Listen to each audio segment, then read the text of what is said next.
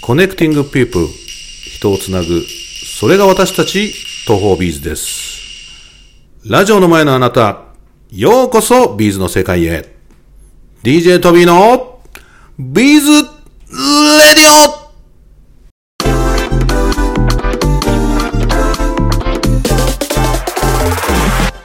2024年から Connecting People ということで、えーいろんな皆様に我々のビーズを使っていただいて、我々と皆さんもつながりたい。あと皆様同士もビーズを通じてつながってほしい。そして新たな皆様との出会いで、新たなビーズのビジネスや新たなビーズで社会貢献になったり、いろんなことがえーできるようになってほしいという思いから、えーそういった Connecting People という発信をしております。えー本日のゲストはですね、ただいま工場の方にね、勤務されていて、まあ総務とか経理とか、まあいろんなことをされている、実はトビーと同じ年男、辰年の帝哲也さんにお越しいただきました。こんにちは。こんにちは。皆さんなんかテンション上げていかないと、はい、ありがとう大変だよ。あありがとうございます。はい。テンション上げ上げて。早速なんですけどね、帝さんね、は普段はどんなお仕事をされてるんですか？普段はまあ総務なので、はいえー人の採用とか、はいまあ社内の給与計算だとか、はい。まああの社外に対してのお支払いだとか、そういったことを中心にやってます。あ、じゃあなんか、支払い遅れとかないように。ああはい。それだけはもう気をつけて、はい、そうなんですね。はい。え、帝さんは大体、あの、会社入られて何年ぐらいなんですか？今ですね、ちょうどあ去年か、はい15年になりまし ?15 年。た。はい。ああ、そうですか、なんかこう、きっかけとかあったんですかね？きっかけはまあこれと言ってっていう思いはなかったんですけども。はい。まあ、あの、いろんなところを受けさせていただいて、当時ですね、私、はいまあ、あの、履歴書の写真がめちゃめちゃ、あの、太ってまして。で、飛びみたい。飛びぐらい？あいやもう、飛びもう100キロね、一時いったからね。ちょっとそういう、ここまでには及ばないですけど身長ね、あ帝さんよりちょっと高いからね。私160しかないので、はい、はい。はい、もうかなりの巨漢隊の履歴書だったんですけども、はい。実際あの、うちの本社にはい。行った時にはもう激痩せ状態で、はい。えー写真詐欺みたいな、逆写真詐欺ですかね。え、これ本人ですかみたいな感じになったわけですえね。えそんな感じで、なんはか気づいたら、じゃあ採用ですみたいな感じで、ちょっと、すごいですかね、その採用、面接官の方、社長だったんですか？社長と、はい。まあ、あの会長で、ちょっと会長。私なんかほとんど喋らないうちに会長がもうマシンガントークですごく喋っていただいて、まあ、はいこれはもうダメだなと。何の主張もなく、あもうなんか、まあ、ししゃあねえな、ちょっと他のとこ行こうかなっていう感じだったら、なんか、あ採用ですみたいな感じで。あ、、そうなんですか。社長からもなんかその、そのその時のすごくインパクトというか、なんはいか、めちゃめちゃなんか来た人が違ってるじゃんみたいな感じで、まあそうなんですね。そういったご縁で。じゃあそこから15年、15年の東方人生で、はい。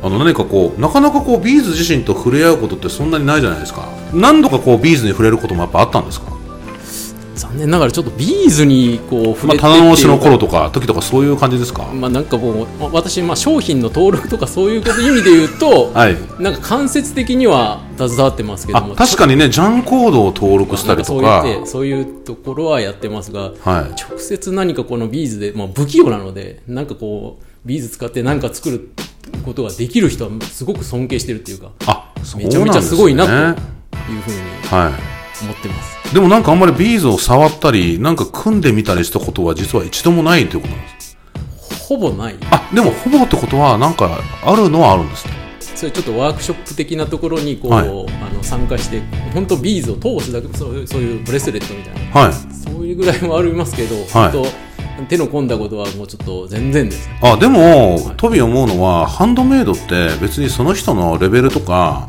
そういうのに合わせてみんな楽しんでいただくものだと思うのでちなみに横川さんそのブレスレットってゴムに通すようなブレスレットを作ったんですか？あ、そうそうそうです。当時ね、サンフレッチェのなんかイベントとかそんなんやで紫色だったと思うんあサンフレッチェのスタジアムとかに行ってよ。やるやつ？あそんなことを広島ではやってるんですね以前ちょっとやってます、うんうんうんうん。まだあのガラスの里とかそういうので、はい。い、ろいろこう出張イベントみたいなことをやってる時にはい。そういうところにちょっとまあお手伝いに行ってっていうはい感じで、そういったことぐらいはやりましたけどあそうなんですね、はい。じゃあえその時にお手伝いってことはそのワークショップ自身もやられたってことですか？いや、私、ワークショップ、人の呼び込みみたいな感じでしたけど、はい。まあ、多少ちょっとね、えあの、やってみたりっていうのはその時ややったぐらいでー。それ以外はなんか本当ビーズ使って何かっていうのは全くちょっと無縁なもうこの会社に15年もいながらそういう状況ですね。そのイベントがっていうのがなんかすごい飛び的な新鮮に感じましたなんかそれってすごくないですかいやこれからサッカー見るそそうなんですよ時にみんなで作ってるわけですね私もそんな全くイメージなかったんですけど、行ってみると意外とその試合の始まるよりだいぶ前にスタジアムに乗り込まれてて、はいでまあ、結構いろんな催し物があって食べるものとかも含めてですけどね、まあ、始まる前ってことですね。なんか例えば4時キックオフだとしたら、もう2時ぐらいからもう来てそう。そうそうあもう来てで一通り楽しんでから試合に臨むみたいな、へ感じえじゃあ他にもなんかなんとなくそうワークショップとかもなんかやってるところもあったのかあもしれないですすね。そういうそういうそこにはいろんなイベンターがいて、はい。そこにうちもちょっと出店してたっていうような感じそうなんだ。トビーなんかあんまりサッカー見に行ったり、まあ野球は昔ね、よく行きましたけど、それ行ったことないから、そんなとこでそんなワークショップあるなんて、全然知らなかったですね。はい私も結構なんか人並んだりみたいな感じなんですか？結構、いや、だから思った以上に、当然ね、あの、サッ サッカーを見に来るだけなんかと思ってたら、はいそういうところも含めて楽しむっていう人たちが意外といるんだなと。で、ちっちゃい子供とか、特に女の子は、やっぱりこう、なんかビーズにた、ビーズっていうかアクセサリーに対して興味があるのか、はいすごくあれをやりたい、あれはやりたいっていう、あの、で、お母さんも、お母さんあいやもう買ったわよ、みたいな。そうそうです。うん。そうなんですね、いでもなんか、みかどさんに今日、新たな、なんかどんなこと聞こうかなって正直思ってたんですけど、ですよね。でも、まさかそのサンクレッチェの話に 行くと思ってませんでした。でもなんかはい皆さんも、なんか今の参考になったかもしれませんけども、まあいろんなこうビーズを使ってビジネスされてる方も、先生されてる方も、もしかしたらそういう、なんか地元のサッカーチームとか、ね、そういうところで、もしかしたらワークショップなんかも提案してみるとも面白いんじゃないでしょうか。みかどさんなんか僕が知ってる中では、えなんかバイク乗ったり山行ったりってなんかいろいろされてるって聞いてたみたいするんですけど、えはい。みかさんって最近どんなことされてるんですか？いや、本当今言われたん山登りがすごい大好きで、大好きっていうか好きになりまして、まあ、この3年ぐらい、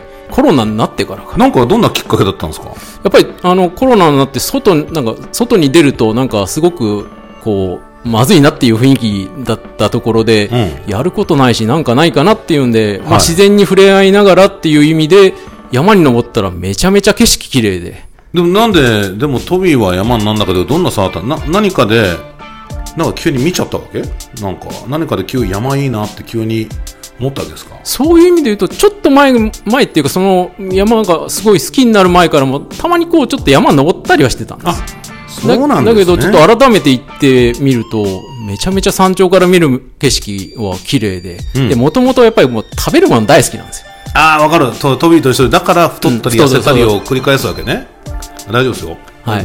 で、あのーまあ、食べるもの大好きなんで、夫はい。正直、まあ、あのー普通に食べるだけじゃ全然美味しくないじゃないですか。はい美味しくないっていうか、まあ、普通じゃないですか。はいだけど、山頂で食べると、あのー本当コンビニの弁当でも、めちゃめちゃ美味しく、もうカップラーメンでもすごく美味しい。それ気圧が違うからってことですか？いやいやいやいやまあの山頂まで行った感みたいな行った感、やっぱり達成感プラスアルファ、もうその山頂から見晴らす、その景色ですかね。じゃあバーベキューの肉みたいな感じですねああ、そんな。なんかもう、なんかあれ、家で食べてたらそうでもないけど、そうでもないけど外で食べてるから、うまい。あ、キャンプのカレーみたいな。そうそうそうそうそう、そんな感じ。まあ水も、た、たかだか水だってそうですよね。はいなんかこう、本当この、ふもとにおるとコンビニもあるし、自動販売機もあるから何のありがたみもないけども、やっぱ山頂までえっちらおっちら上がって飲む水はめちゃめちゃうめえなっていう、その、はあはあはあうん、その感覚がすごく忘れられないっていうか、あ。はい。で、そのうちちょっとあの、まあ、西日本ってちょっとあんまり高い山ないんですよ。あ、そうなんですね。一番高い山がどこかご存知ですか？とごめんなさい、トビー実はね、広島住んだことないし、あの、地理が一番苦手科目 科目だったんで、うーん、ちょっと当てにもいけない。もうね、山の名前すらわからないいっていう感じでございます。まあ、広島じゃないんですけど、はいあの、えっ、と、愛媛県にある石槌山っていう、まあ、ちょっと、もう全く全く聞いたこともございません。ごめんなさい。はい。で、ではいまあ、西日本ではそこが一番高くて2000メートルもないんですよ。あ、そうなんですか？結構あの東の方というか、あの、はい。アルプスなんかもう3000メートル級とか結構あるのアルが、プスってもうそれ高そうじゃないですか、それかなり。ねあはい。そそこと比べると。でもなんか、あの、上に2000メートルだから、2キロ歩いたら着くわけじゃないんですよね。まあまあそこまで、絶対つかないよね。そこまでは、まあけそれなりには、でも ロープウェイもあるし、え、どれぐらいかかって着くんですか？に ?2000 メートルの急の山っていう。まあ、0メートルからの登山じゃないんですけど、はいまあ、えっ、と、2時間ぐらいあると、はいあの、山頂まで行って、で、そこの、あの、紅葉がめちゃくちゃ綺麗なんですよ。そうなんですね。人もめちゃくちゃ多いですけど、もう本当その紅葉が綺麗で、かつ、その、朝日に照らされた紅葉を見ると、もうそこがもう、それ、もう本当忘れられなくて、へえ、そうなんですか。はいえ、みかどさん、そしてこの間聞いたんですけど、え見門さんってあんまりそういう、なんかノートとかで発信されてるけど、今はインスタグラムをしてるって聞いたんですけど、えはい。は細々とですけども、はい。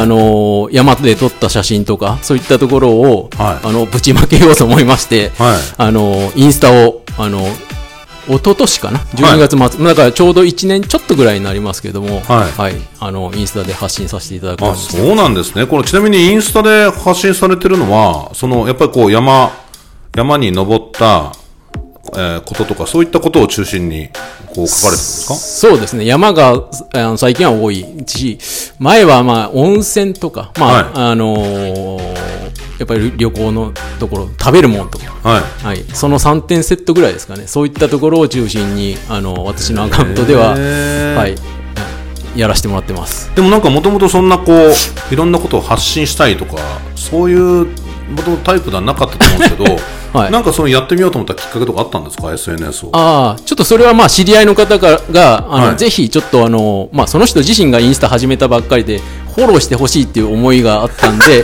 ちょっとやってみてっていうところで、スタートは自分のその友達が自分のフォロワーを増やしたい。そうそうそうそう、そうなんです。そっ。からスタートだったんですか？だけど、なんかちょっとやったら、その人以上に行きたいな感があって、もう始めた瞬間、もうバリバリあの写真をアップしてしまったのが、いいかったのか悪かったのか分かんないですけど、はい、でもなんかそんな、なんですかね？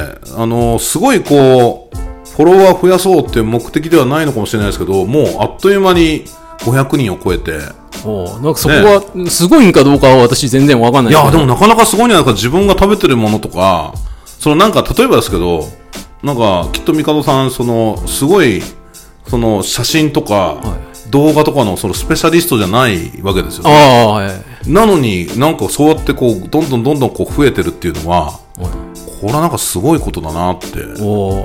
だから多分こう皆さん、あのビーズ、あの、このビーズラジオが聞いてる方、ビーズ作家さんとかね、はいはい。ビーズされてる方も多いと思うので、はい。なんか、どんどん発信していけば、フォロワーも増えて、はい。なんか世界中の方が見てくれる可能性ありますよね。ええそうですよね。はい。うん。帝さんなんかはこう、なんか投稿するときに気をつけてることとかあるんですか？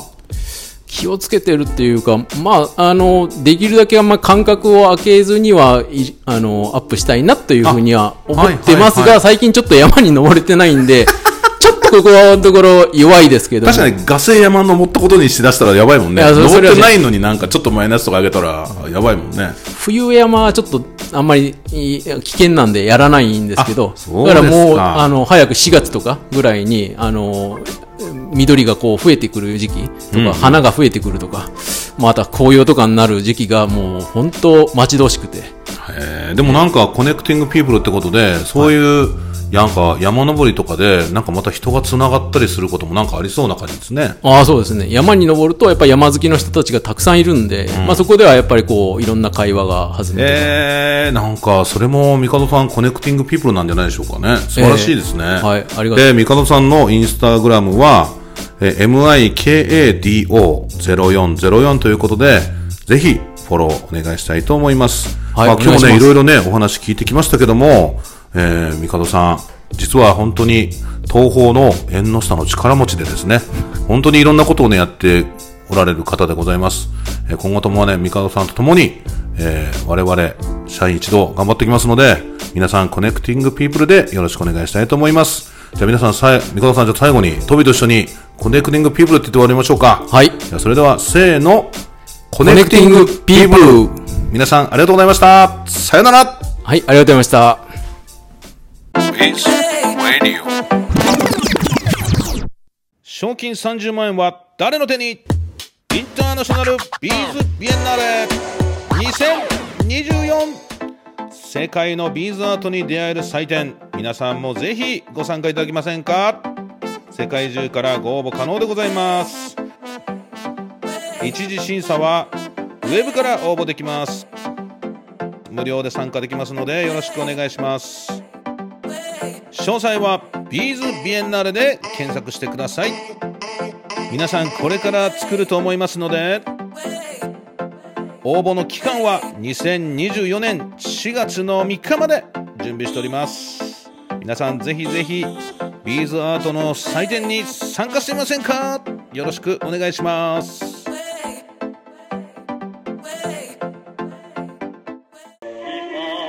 チャンネル登録お願いします。